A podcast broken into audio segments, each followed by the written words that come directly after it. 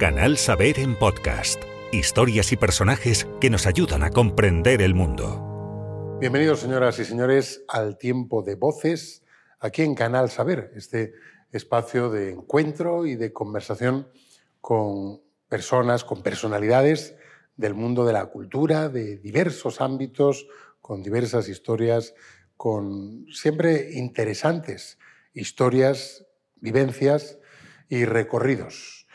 Hoy eh, les presentamos a un personaje que tiene realmente una trayectoria significativa en distintos ámbitos. Como significativa es eh, su vida y sus antecedentes familiares.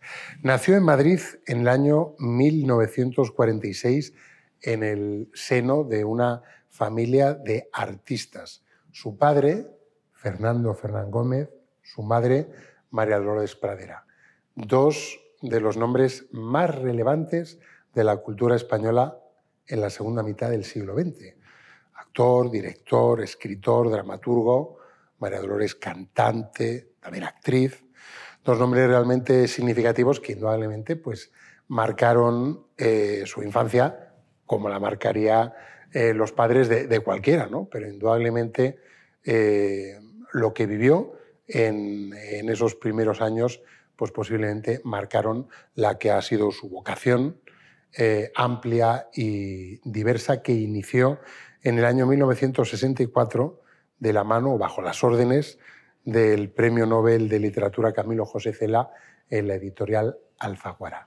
Desde entonces, desde la creación de un estudio de grabación, una amplísima trayectoria en el ámbito editorial con centenares de títulos publicados y también una significativa eh, recorrido, trayectoria profesional como galerista de arte en España, en México, en Estados Unidos, como marchante de arte y también como coleccionista.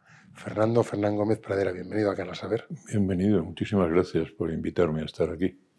Bueno, para nosotros es, eh, un placer tenerte eh, y poder bueno, pues conversar en torno a un recorrido tan amplio de una trayectoria que en lo vital comenzó en el año 1946 y en lo profesional en el año 1964.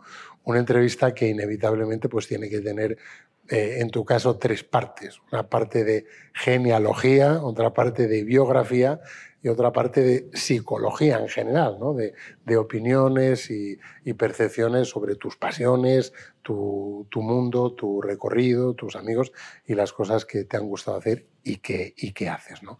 Si te parece, comenzamos por el principio, como en cualquier biografía. ¿no? La, nacencia, en tu caso, en Madrid en el año 1946, tan solo un año después de que tus padres se, casaran, muy jóvenes ambos, eres el, el, mayor de dos hermanos, que creo que solo hay un año de diferencia con tu, con tu hermana Elena. Bueno, eh, llevar esos dos apellidos indudablemente pesa. Es difícil, sí, pero es difícil si uno quiere hacer lo mismo que ellos, ¿no? Pero si tú haces cosas totalmente distintas, pues no te pueden comparar, que es lo, peor que te puede pasar es que te comparen. ¿no? Yo nací en, efectivamente, el año 46, una época dificilísima para España.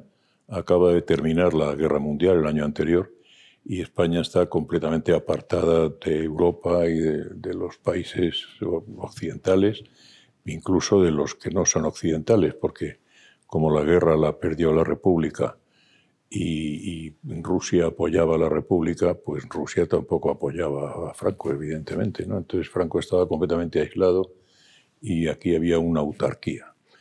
Él, creo, yo no lo sé, porque yo acababa de nacer, creo que se pasó muy mal los años 40 y principios de los 50, que mis padres afortunadamente tenían un trabajo mm, al que no afectó excesivamente el tema político como era el, tema artístico. ¿no? Ellos trabajaban en teatro y sobre todo en cine en aquellos años. Mi madre eh, hacía cine, porque teatro empezó un poquito después, hacía teatro pero compañías no profesionales. Trabajaba en cine y sobre todo hizo muchísimo doblaje porque hacía falta llevar dinero a casa para alimentarnos a mi hermana y a mí. Mi padre tenía más éxito en el cine, ya tenía cierto nombre y le ofrecían más trabajos. Y así, pues hasta, yo creo que toda la época hasta que se separaron. Fue una época muy complicada. Se separaron el año 57, que es justo cuando España empieza a despegar un poquito económicamente y se empieza a vivir algo mejor.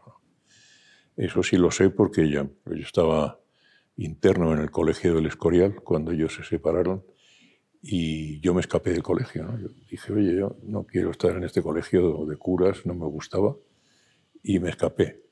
Y aprovechando una, una excursión que nos llevaron los curas a, Ávila desde el Escorial, a la vuelta en el tren, pues eh, el hijo de Juanito Valderrama y yo, que estábamos en la misma clase, seguimos hasta Madrid. Nos escapamos. Entonces yo le dije a mi madre que si me llevaban al colegio me volvía a escapar, que no quería ir a ese colegio.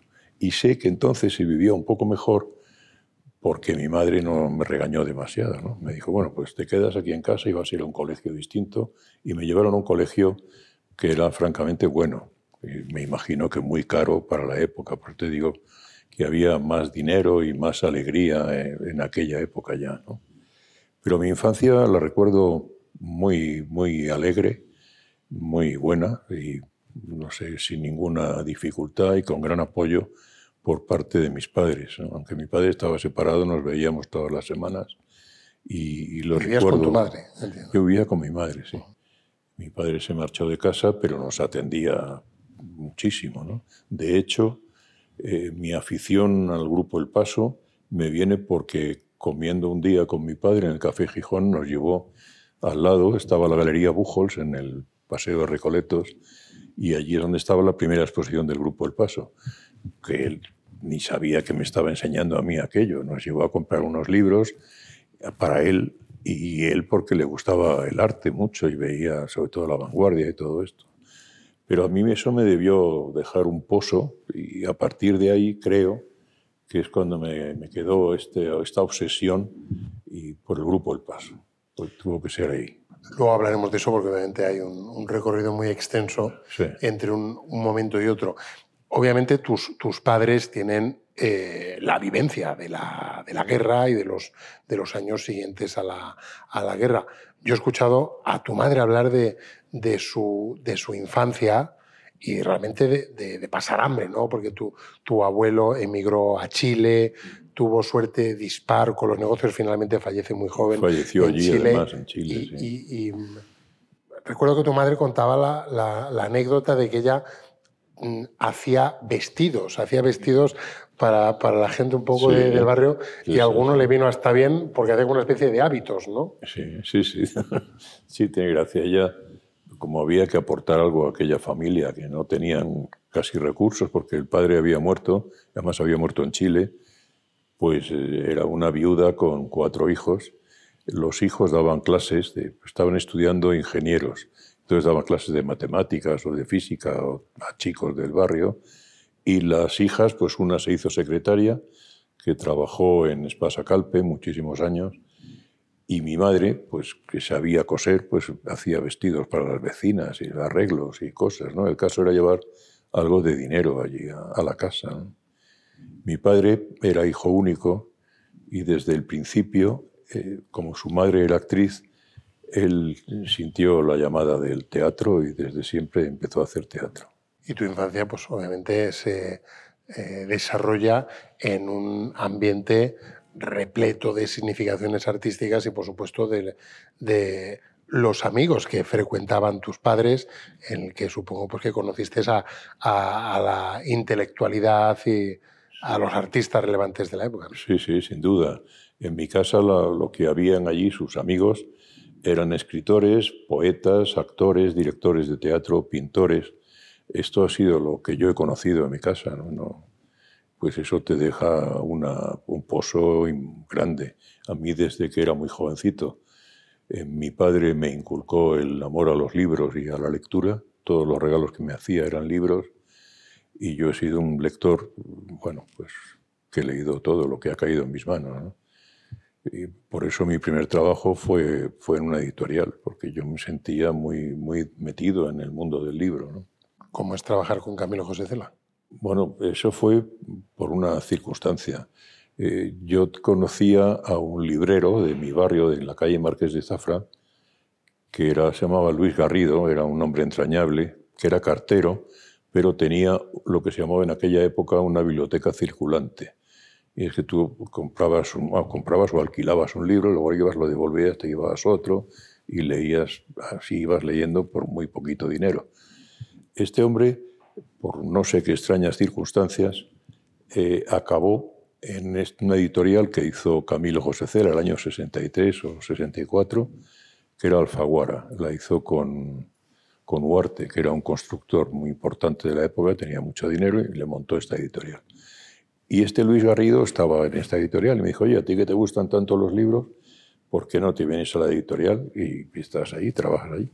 Y cuando yo llegué allí, resulta que Camilo dice, pero si es Fernando, si es el hijo de Fernando y María Dolores, si son mis íntimos amigos.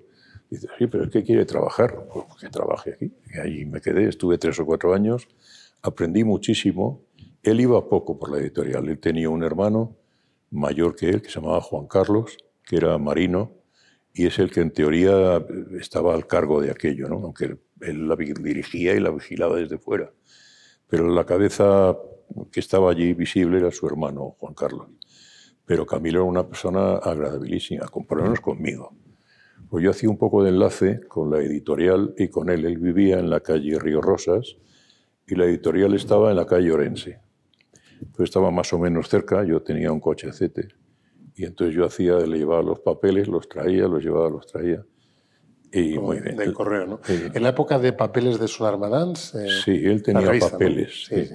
Pero los papeles se hacían en Palma de Mallorca, no se hacían en Madrid. No tenía nada que ver con la. No, no tenía nada que ver. Era otra cosa aparte que él hacía en Palma. Bueno, de alguna forma aprendes también el, el rudimento o los rudimentos de, del oficio de, de editor, que ha sido también una de tus principales actividades, ocupaciones. Sí, sí, yo he editado durante mucho tiempo libros de, sobre, sobre artistas, he editado multitud de catálogos he hecho, bueno, he tenido una editorial que se llamaba Alderaván, que hacíamos diccionarios temáticos, libros de filosofía, libros de historia y una colección incluso de monografías sobre artistas de arte contemporáneo. Luego tuve una revista, la revista Arteguía, durante 20 años, que trataba de, pues, de arte, y una revista dedicada al mundo de la escritura y las plumas estilográficas, que se llamó La Escritura la, única, bueno, la primera que hubo en España. Y bueno, pues casi todo relacionado con cosas de arte, ¿no? No, no, no ha habido nada que no esté dentro de ese mundo. Y luego ya, pues las galerías de arte. Conectamos con un, un personaje que indudablemente ha marcado mucho tu vida, que es, que es tu madre, ¿no? con la que tenías un vínculo muy especial. Dice tu hermana Elena que tú eras su ojito derecho. Bueno, eso es normal, porque las madres siempre, su ojo derecho siempre es el hijo, ¿no? Y la hija suele ser más del padre. Vamos, es la teoría. Evidentemente, pues ha habido ahí, hubo una, eh, una conexión emocional muy, muy intensa que se llevó también a otros ámbitos, ¿no? Porque eh, tu madre, obviamente por requerimientos de su actividad como, como cantante, como artista escénica, eh, musical, pues eh, realizaba grandes giras y en esas giras tú tenías un papel que no era el de mero acompañante. No, yo muchísimas veces, sobre todo en América, la he acompañado como, como digamos, oficinista o, representante, pero al mismo tiempo iba de guitarrista. A eso iba, ¿no? Que se, se, conocen los, los gemelos, pero a veces era los gemelos y uno más. Y uno más que era yo, ¿no? pero esto era también porque quedaba mejor el escenario con más músicos. ¿no? Como llevar más músicos de aquí a allí, América era muy caro, pues como yo iba a ir de todos modos, pues ya que estaba allí tocaba, era uno más en el escenario. Y supongo bueno, que, eras, que eras consciente de lo que representaba Mario de Pradera, ¿no? Ahora, en el centenario de su nacimiento, eh, y visto con la perspectiva, nos eh, percatamos rápidamente de, lo que representa una figura, un, una artista global como María de Pradera. ¿no? Ahora que mm, eh, España pues, vive la celebración de unos Grammy, María Dolores Pradera tuvo dos premios Grammy. Sí, tuvo dos Grammys, Grammys latinos. Además le hicieron muchísima ilusión porque ella eh, quería muchísimo Hispanoamérica y el hecho de que los hispanoamericanos le correspondiesen con un Grammy, pues le hizo una ilusión tremenda. Además vinieron aquí a Madrid a entregárselo. ¿Qué aprendiste de aquellos años pues aprendí, aprendí muchísimo, aprendí muchísimo, aprendí sobre todo, yo ya conocía todo lo que era el funcionamiento de los teatros, desde dentro, lo que era la tramoya, lo que son los telares, los telones, las cuerdas, la corta, la larga, bueno, todo eso lo aprendí yo siendo muy pequeñito, porque iba a todos los ensayos de mi padre y a todos los ensayos de mi madre.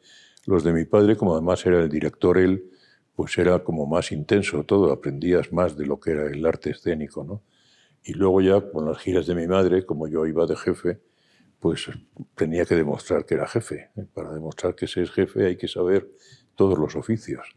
Si no, no puedes mandar que te lo hagan. Si tú no sabes hacerlo mejor, no puedes mandar que te lo hagan. Entiendo que no era sencillo, ¿no? Eh, entenderlas con, con, un artista con el carácter que, que tenía tu madre. Bueno, era más fácil porque como yo la conocía muy bien, lo que era más difícil en estas giras es entenderte, eh, digamos, con el personal de cada teatro, que es una idiosincrasia distinta y están acostumbrados a, trabajar con gentes distintas.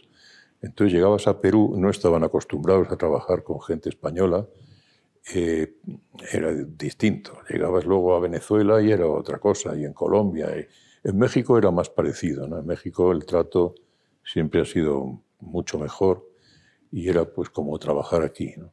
Pero había otros países que era mucho más complicado, muy, muy complicado. De tu madre nos ha llegado la, la ternura, la, elegancia, el sentido, de, el sentido del humor, pero respecto a tu padre existe una cierta leyenda negra sobre ese carácter tan absolutamente levantisco que parece ser que no, que no lo era tanto, ¿no? Era una especie de mecanismo de... Esa leyenda negra es porque a la gente lo que le gusta es ver la parte fea de las cosas, ¿no? Eso fue una cosa de un, bueno, hubo dos, dos temas. Un día estaba firmando unos libros y dijeron, bueno, pues ya se acabó, ya no hay más. Adiós, adiós. Y cuando estaban ya levantándose, llegó un señor, pues bien, no, que vengo a que me dedique usted libros. Y ya no le voy a dedicar más libros, ya está. No. Pues es que venía a que me dedique el libro, que ya no le voy a dedicar el libro, hasta que se hartó y vaya usted a la mierda con el libro. Eso ha quedado ahí porque estaba una cámara de vídeo, como en este caso, grabándolo. Eh, pero ha quedado solo eso, no ha quedado lo demás de, la historia de la firma de los libros. Y luego hubo una cosa en un programa que no me acuerdo cómo se llamaba. Caiga quien caiga. Ah, pero no era en Caiga quien caiga, era uno de los que trabajaban en Caiga quien caiga, uno que se llama Carbonel, que también estuvo en, plan haciéndose gracioso, pues no tenía la más mínima gracia, y también le infló las narices. Entonces, la gente tiene un aguante, claro. A cualquiera que le estén dando y dando y dando, llega un momento en que explota. A no ser que sea el santo Job, pero... Bueno, tanto tu padre como tu madre tenían dos personalidades muy, muy, muy marcadas, ¿no? Sí, Ellos convivieron durante 12 años, pero mm, de alguna forma ambos tenían la percepción, o al menos así lo, lo, transmitieron, lo dejaron dicho, que realmente no sabían por qué, por qué se había producido la separación. Sí, exacto, los dos lo han dicho, que no sabían el por qué se separaron. Pues simplemente porque quizá ya habían cumplido un, un tiempo de la vida y la vida son etapas, ¿no? Igual si hubieran seguido juntos hubieran acabado matando el uno al otro porque tenían unas cosas muy similares, muy parecidas y eso choca siempre, ¿no? Cuando uno no puede estar por encima del otro, saltan chispas. Y sobre todo la ironía, ¿eh? que, es, que es tremenda y creo que ambos hacían un uso contumaz del sentido irónico. Sin duda, tenían un sentido del humor muy, muy grande. Mi madre, muchísimo. Mi madre era, le encantaba contar chistes y que se los contasen, pues se los aprendía para luego ya volver a contarlos. ¿no? Y, y, muy bien. Y mi padre era una persona muy entrañable y muy cariñosa en contra de todo lo que quede ahí de esa leyenda negra de la que hablábamos, que es simplemente una leyenda. bueno, pues nos queda indudablemente uno de los eh, mejores actores que ha dado el cine y la escena española, un cineasta extraordinario, un gran dramaturgo y los y bueno, pues durante toda su vida, pero especialmente durante los 30 últimos años, pues un gran escritor, un gran columnista de, de prensa y sobre todo eh, un gran eh, generador de, de, opinión, de análisis, de visión de la vida, de las cosas, de las costumbres y de la cultura. Sí, sin duda, mira, fue el, el, primer actor que accedió a un sillón de la academia, ¿no? Eso, eso tiene que decir mucho, ¿no? No es fácil acceder a la academia y mucho menos para un actor, ¿no? Y él fue el primero que lo consiguió. Después ha habido más, pero él fue el primero que, que consiguió estar en la academia y además tomar parte de, de las deliberaciones y de las sesiones de la academia al final de su vida ya por cerrar ya este capítulo de la, de la genealogía. Si tuviéramos que escribir un epitafio para cada uno, un corolario de su vida, ¿qué dirías de Fernando y qué dirías de María Dolores? Pues no sé, eh, Fernando, o sea, mi padre fue, creo que ha sido un monstruo de la cultura del siglo XX en este país y, y pienso que la gente joven a lo mejor no lo conoce como debiese, ¿no? pero Claro, las generaciones van cambiando y ahora hay otros intereses, la cultura va por otros lados, pero eh, mi padre es digno de ser estudiado eh, por los jóvenes. Incluso todavía les obligan a leer eh, las bicicletas son para el verano, cosa que me parece muy bien. Lo que no me parece también es que sea obligatorio. Debía ser voluntario, aconsejado. Y mi madre, pues que era, primero fue una gran actriz, Hizo mucho cine, aunque ella siempre decía que no había hecho casi nada, pero hizo treinta y tantas películas. Y luego fue una actriz de teatro inconmensurable, tuvo todos los premios nacionales que había, fue primera actriz del Teatro Nacional, tanto en el María Guerrero como en el Teatro Español y en el Teatro Eslava, y tuvo, ya te digo, todos los premios. Después la canción la absorbió y tuvo que dejar el teatro, porque pues, realmente la canción te absorbe mucho y te obliga a viajar constantemente y entonces no te permite hacer teatro. El teatro hay que estar fijo en un sitio, ¿no? no. Pero yo creo que fusionaba ambas, ambas destrezas porque realmente era eh, una, una cantante con grandes dotes interpretativas. Se dice que ella no solo cantaba las canciones, sino que las interpretaba, ¿no? Por eso, de alguna forma, eh, se la llamó la, la, gran dama de la, de la canción, ¿no? Por su forma de moverse en el escenario. Sí, sin duda. Ella hacía de cada canción una pequeña obra de teatro. ¿no? Ella, la ventaja que tenía sobre otras colegas suyas es que como era actriz, pues interpretaba las canciones de una manera distinta a una cantante que solo sea cantante. Y eso es lo que ha hecho que ella sea un poco inimitable, porque es muy difícil encontrar una cantante, que las hay buenísimas, pero que además tenga dotes de actriz, es ya mucho más difícil. ¿no? Que compaginen los dos es muy difícil, muy, muy difícil. Y que suscite el, el afecto y las simpatías de compañeros de profesión, ¿no? porque mucha, es, un, es un ámbito, un sector, tú también lo conoces, porque también has sido discógrafo, ahora hablaremos de ello, pero es un, es un ámbito en el que ciertamente hay gran, hay gran rivalidad y, bueno, pues eh, tu madre publicó muchísimos discos en colaboración, eh, muchísimos artistas eh, unieron su voz a la de María Dolores y bueno, pues ahí está esa extensísima discografía compartida con grandes nombres de la canción española y latinoamericana. Sí, sí, hizo muchos dúos y duetos, vamos, con, con muchísimos artistas. Eh, en este, ahora que se va a hacer su centenario, se cumple el año que viene, el 24, vamos a hacer un homenaje a ella y algunos de los artistas con los que grabó dúos van a ir a hacerle un homenaje. Van a cantar canciones de mi madre, pero en versiones de ellos. Y ahora tu propia historia. Sí. También en, en distintos ámbitos, uno la, uno la música con la creación del estudio Diapasón. ¿Cómo surge esa historia? Bueno, a mí me gustaba desde siempre lo que era la técnica del sonido, ¿no? Incluso llegué a hacer algún estudio y tal, lo estudié un poquito. Y, monté un estudio de grabación con un amigo, unos amigos. Y me acuerdo que la gracia que tenía esto es que cuando hice la mili, que era obligatoria entonces, al llegar al cuartel, después de haber hecho el campamento, me dicen, ya está tu destino, tú eres, eres corneta. Digo, ¿por qué yo voy a ser corneta si no sé tocar eso? Que además era un cuartel de caballería que tocan unas cosas rarísimas. Pues como eres técnico de sonido, tienes un estudio de sonido, pues tú tienes que saber tocar la corneta. Digo, bueno, yo no sé tocar la corneta. Yo toco la guitarra y le hago usted una grabación de lo que quiera con los aparatos que tengo, pero la corneta no sé tocarla. No toqué la corneta, claro. Terrible. No te imagino en las giras con tu madre con la, con, la, corneta. Con la no, corneta. No, no, pero mira, yo en aquel estudio hice cosas interesantísimas porque grabé maquetas con algunos de los artistas que, que luego han sido grandes amigos míos, ¿no? Pues por ejemplo con, con Agua Viva, que además, pues eh, con Agua Viva tuve una novia y todo, ¿no? ¿Ah, sí? Guapísima, sí, sí. Eh, con, con, Rosa León, bueno, con toda la gente de aquella época, con Perales. Pro, produjo varios. Sí, produjo varios luego discos después a- discos de mi madre, pero éramos amigos de la época del estudio mío, ¿no?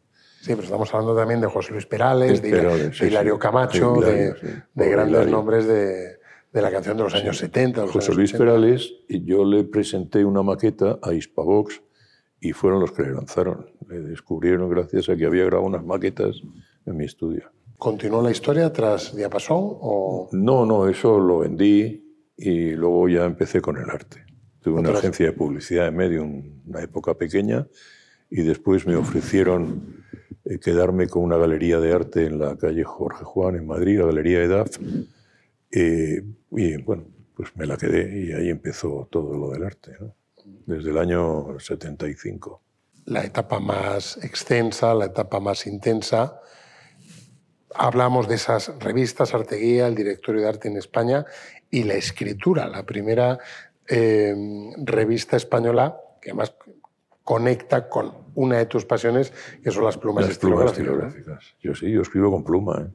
Siempre llevo una pluma y siempre escribo con pluma. Desde hace muchísimos años. el mundo del arte, un mundo enormemente complicado como, como galerista, como, como marchante.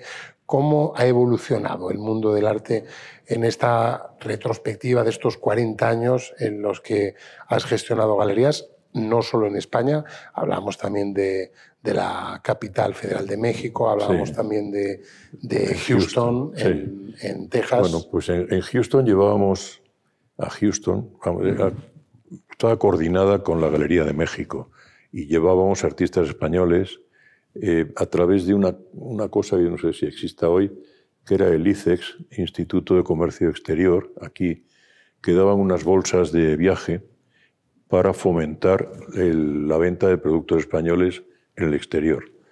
Entonces conseguimos convencer a aquellos señores tan serios de que el arte era un producto español, igual que otro cualquiera. Y les convencimos y nos dejaron meternos en aquel programa y le pagaban las bolsas de viaje a los artistas y el transporte de las obras. Con lo cual pudimos hacer una serie de exposiciones allí en Houston, en un mall precioso, y, y no les costaba nada a los artistas, ¿no? Iban con todo pagado, todo gratis, y gracias a eso se vendió bastante arte español durante unos años allí. Yo después ya no lo sé porque yo lo dejé aquello, ¿no? Era mucho trabajo y yo tenía mucho trabajo de otro tipo aquí en, en España y dejé de ocuparme de lo de Houston. En México era más o menos igual, llevábamos artistas españoles y traía yo aquí a mi galería artistas mexicanos. Bueno, lo de los artistas mexicanos aquí no funcionaba porque aquí no se compraba nada, no se compraba ni español ni mucho menos mexicano. Luego poco a poco la gente fue comprando algo más de arte aquí en España, pero ha costado muchísimo trabajo.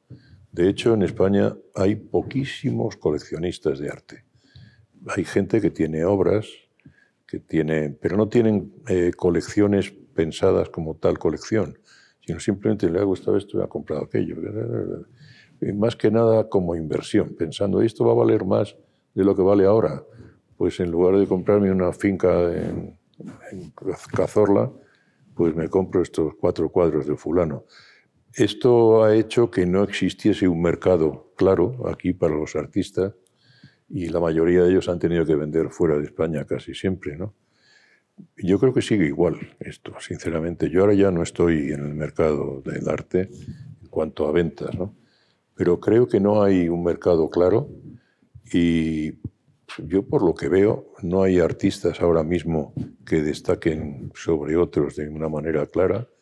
Tampoco hay unos movimientos, mm, no sé, yo creo que no hay nada ahora mismo. El mercado creo que está bastante parado y, fíjate que yo tengo, como sabes, en la colección esta del paso que he ido haciendo a lo largo de los años, pero más que nada por desconocimiento de los que lo han ido vendiendo, porque yo he ido comprando poco a poco, no es que yo haya comprado de golpe 200 piezas o 100 por aquí, no, he ido comprando una a una a lo largo de 40 años. Y luego la gente ha dicho, ¿y cómo tienes esto? ¿Cómo Pues lo tengo porque lo he ido comprando y porque me ha gustado y lo he ido guardando. No he pensado que esto va a valer mañana más que, hoy cinco o seis veces. No, no, lo he comprado porque me gusta. A lo mejor mañana vale mucho menos que lo que yo he pagado hoy por ella, pero no me importa. Yo he ido formando mi colección y tengo una colección que me gusta tener. Como galerista, ¿qué era más complicado? ¿El olfato para detectar artistas emergentes o nuevos valores o la capacidad comercial para atraer coleccionistas, compradores. Eh, las galerías de arte, yo lo he pensado siempre, hay que montarlas para comprar, no para vender. Porque si tú montas una galería pensando en que vas a vender algo, vas a la ruina en un año. Sí, es verdad, porque es que hay que tener un fondo, un fondo que te permita mantenerte y sobre todo saber comprar. Hay que comprar. Porque si tú lo que vendes no es tuyo, sino que es del artista, tú tienes un porcentaje. Bueno, pues, y no te va a interesar más vender de un artista que de otro porque el porcentaje es el mismo. Pero si tú vas comprando obras, a lo largo de los años vas teniendo un fondo que es tuyo. Y eso sí te permite una maniobra, un margen de maniobra mayor que el de un porcentaje pequeño. ¿no? Yo, por lo menos, lo he visto siempre así. Y las galerías que se han dedicado a comprar son las que han funcionado bien. Y el análisis o el diagnóstico sobre el mercado del arte en, bueno, hablamos, hablamos de en España, pero obviamente la situación es extrapolable a otros muchos contextos, ¿no?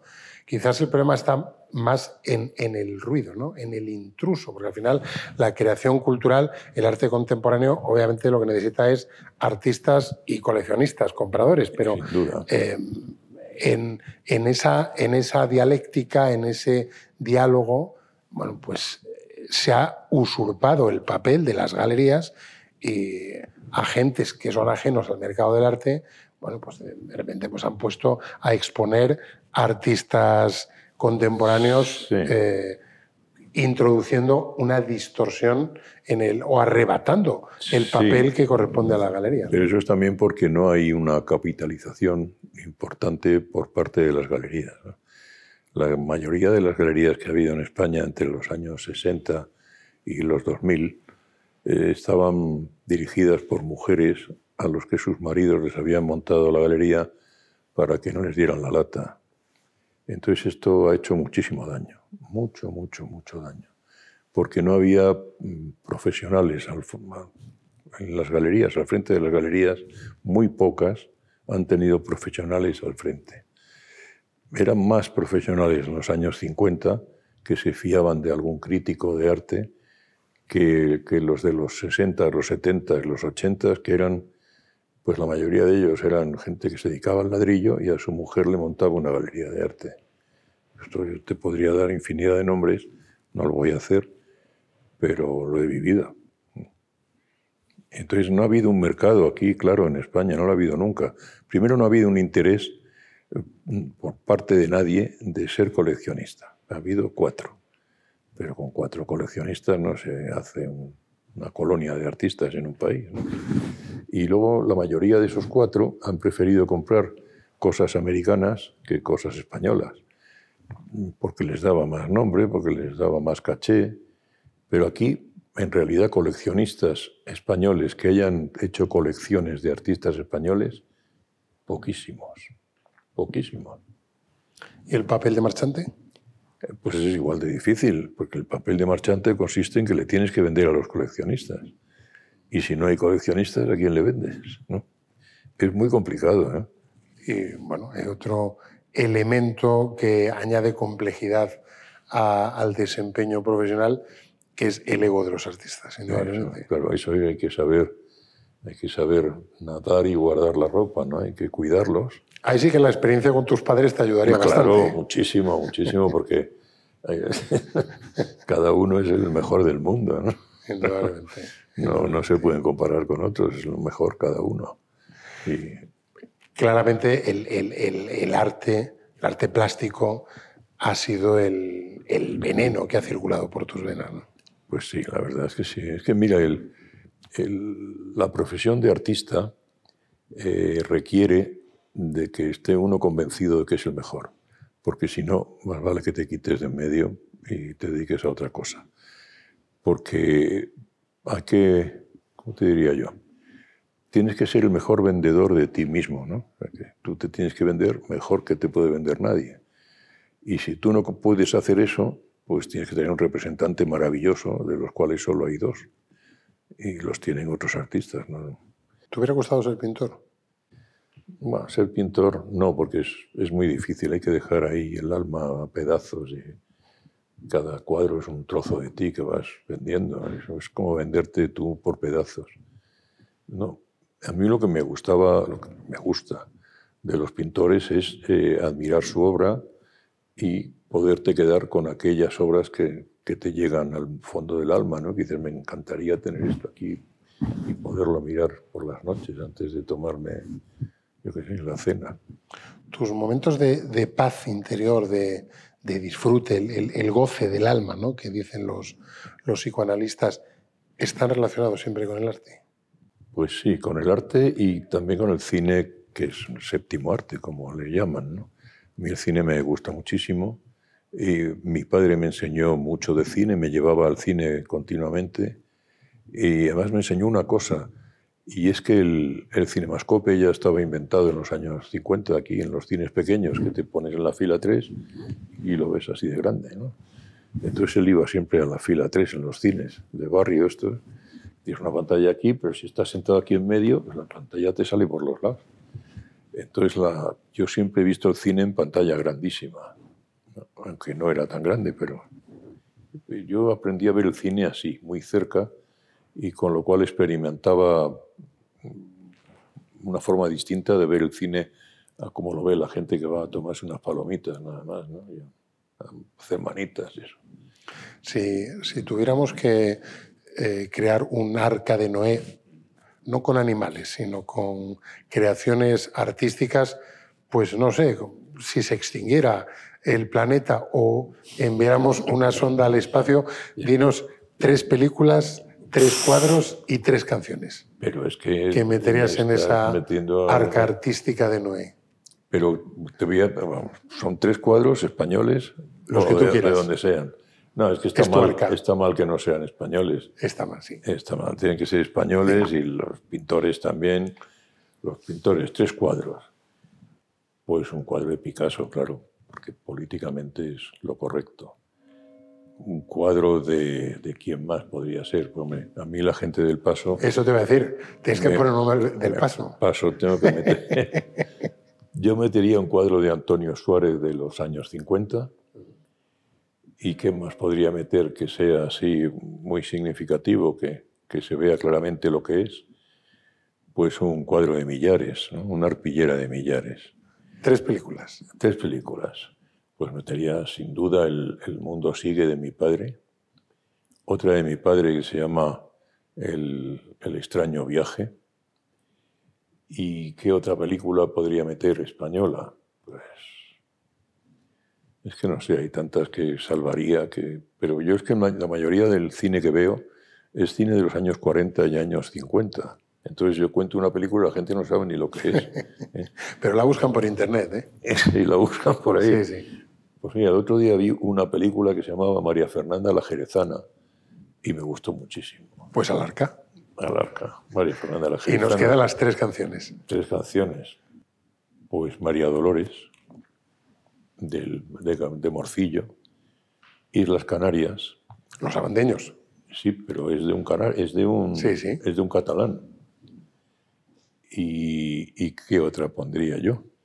No me sale. Si me sale ahora te la digo. Ahora, me, saldrá. bueno, y otra de tus grandes eh, pasiones, el mus. Oh, el mus. En esta entrevista es un aspecto que no... Sí, el mus, el mus, el mus que yo he escrito un diccionario de mus. Sí, la gente no se lo cree. ¿cuál es un diccionario? Yo lo atestiguo porque lo tengo. Lo tengo. Y es un, es un tocho considerable.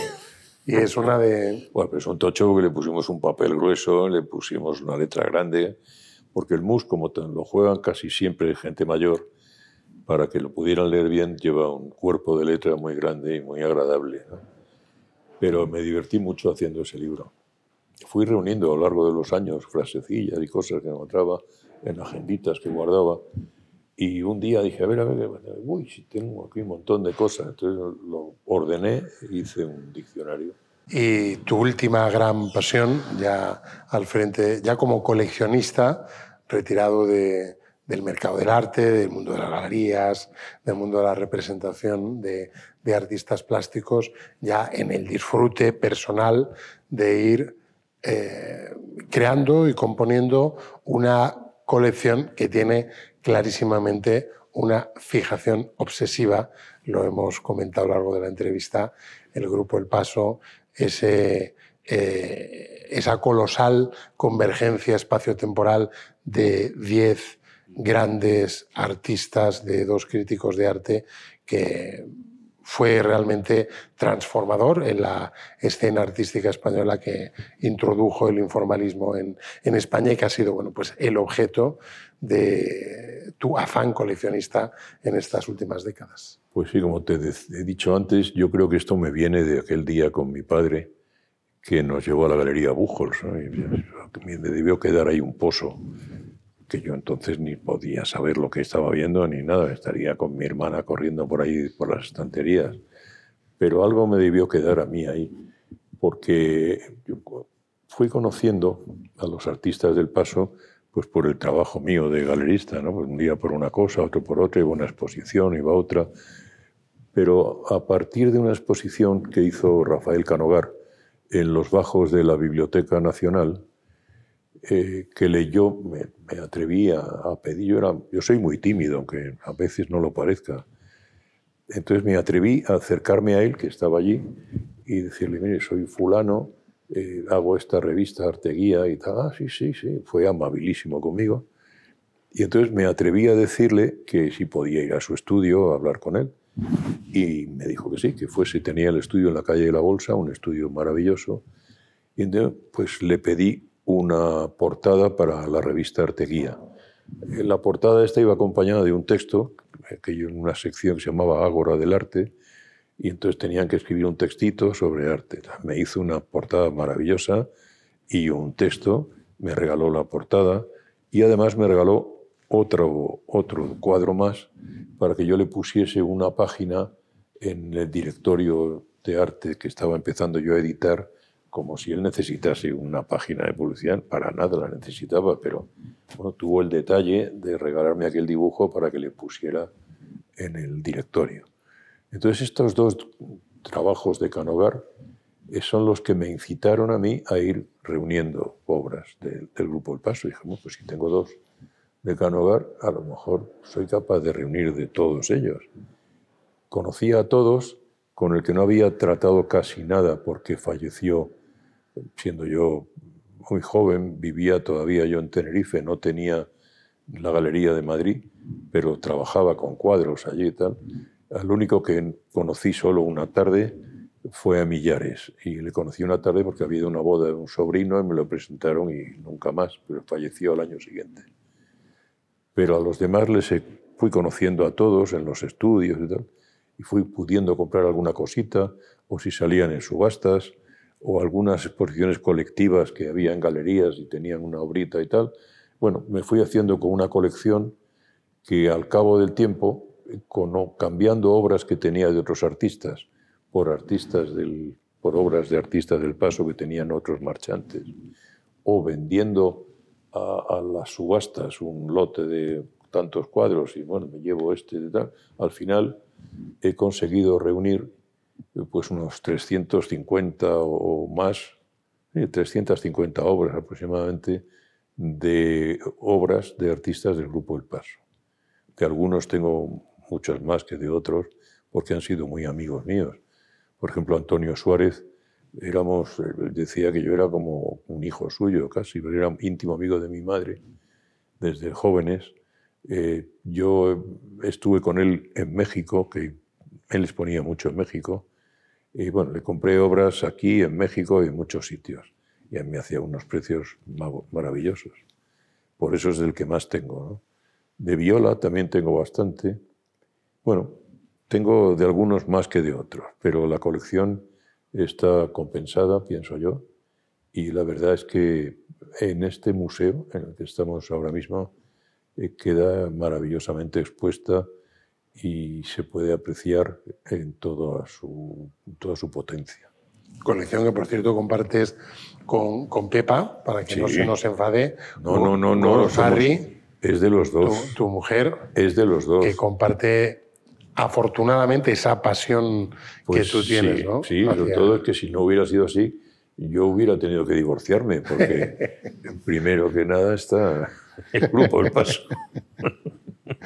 Bueno, pues una, entrevista, Fernando, de esta, de esta densidad, de este interés eh, que hemos ido desgranando con, con tantos personajes y con tantas referencias, tiene que tener un final a la altura.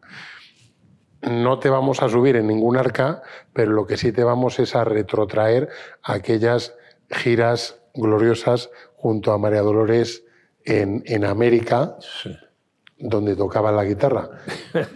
Por eso, por eso junto a ti está esta, esta guitarra para que los espectadores de Canal Saber sepan que Fernando Fernán Gómez eh, realmente acompañaba a María Dolores y tocaba la guitarra. Bueno, esta guitarra es preciosa para empezar. ¿eh? Es una guitarra, es acústica, o sea, esta es más para tocar folk o jazz que para tocar En Houston no tocaste la guitarra. No, Houston no tocaba yo la guitarra. Eh, bueno, el aspecto es increíble. Eh, no sé qué te puedo yo tocar con esto. Eh, mira, la canción. Música maestro. hay una canción que, que, ha compuesto Pipo Prendes, es un artista asturiano. Hizo una canción que se llama Cielo, está dedicada a mi madre y está basada en un poema de un poeta y pintor murciano que se llama Marcos Salvador Romera. Este hizo lo que es las palabras, digamos, o el texto, y Pipo Prendes le puso la música. Entonces la música, la canción se llama Cielo, me la mandaron hace dos años y me pareció que era muy bonita. Pues es un broche perfecto para esta conversación. Entonces hace, hace año y medio Pipo Prendes me lió para que yo fuese a Candás a grabar la canción con él. Y hay un vídeo en que estamos los dos cantando la canción, yo la acompaño nada más, y, le hago una segunda, una segunda voz, ¿no? Pero ahora es lo que voy a hacer en, ¿Un fragmento? en el Withing Center. Saldré con él, pero nada, pero dos compases nada más. Unos segunditos. Este tono es el de Pipo, no es el mío. Dicen que canta en el cielo y que cuando canta ella se estremecen los luceros y se encienden las estrellas. Dicen que canta en el cielo y que cuando canta ella se estremecen los luceros y se encienden las estrellas. Suficiente. ¿Eh? Es el estribillo. Muchas gracias, Fernando. Bueno, pues así ha caminado por esta conversación eh, airoso como la flor de, la canela, sin jazmines en el ojal, si acaso los jazmines en, el alma y en la sangre, la sangre de un hijo de artistas que ha sido eh, escritor, ha sido editor, ha sido marchante de arte, ha sido eh, coleccionista, es coleccionista, jugador del MUS con tantas pasiones, con una vida tan rica de momentos, de, detalles y de vivencias. Eh, quizás como el título de, la exposición de homenaje a, su padre, inmerso en un viaje a todas partes. Pues así es Fernando Fernán Gómez Pradera. Muchísimas gracias, Fernando. Muchísimas gracias a vosotros y a ti en particular. Y muchísimas gracias a ustedes por seguirnos un día más. No olviden compartir la entrevista si les ha gustado y estar muy atentos a las próximas citas con personajes tan fascinantes como este que hoy les hemos presentado aquí en Voces en Canal Saber. Hasta una próxima ocasión, que sean muy felices. Gracias por escuchar Canal Saber en podcast. Tenemos muchas más historias y personajes que descubrir juntos.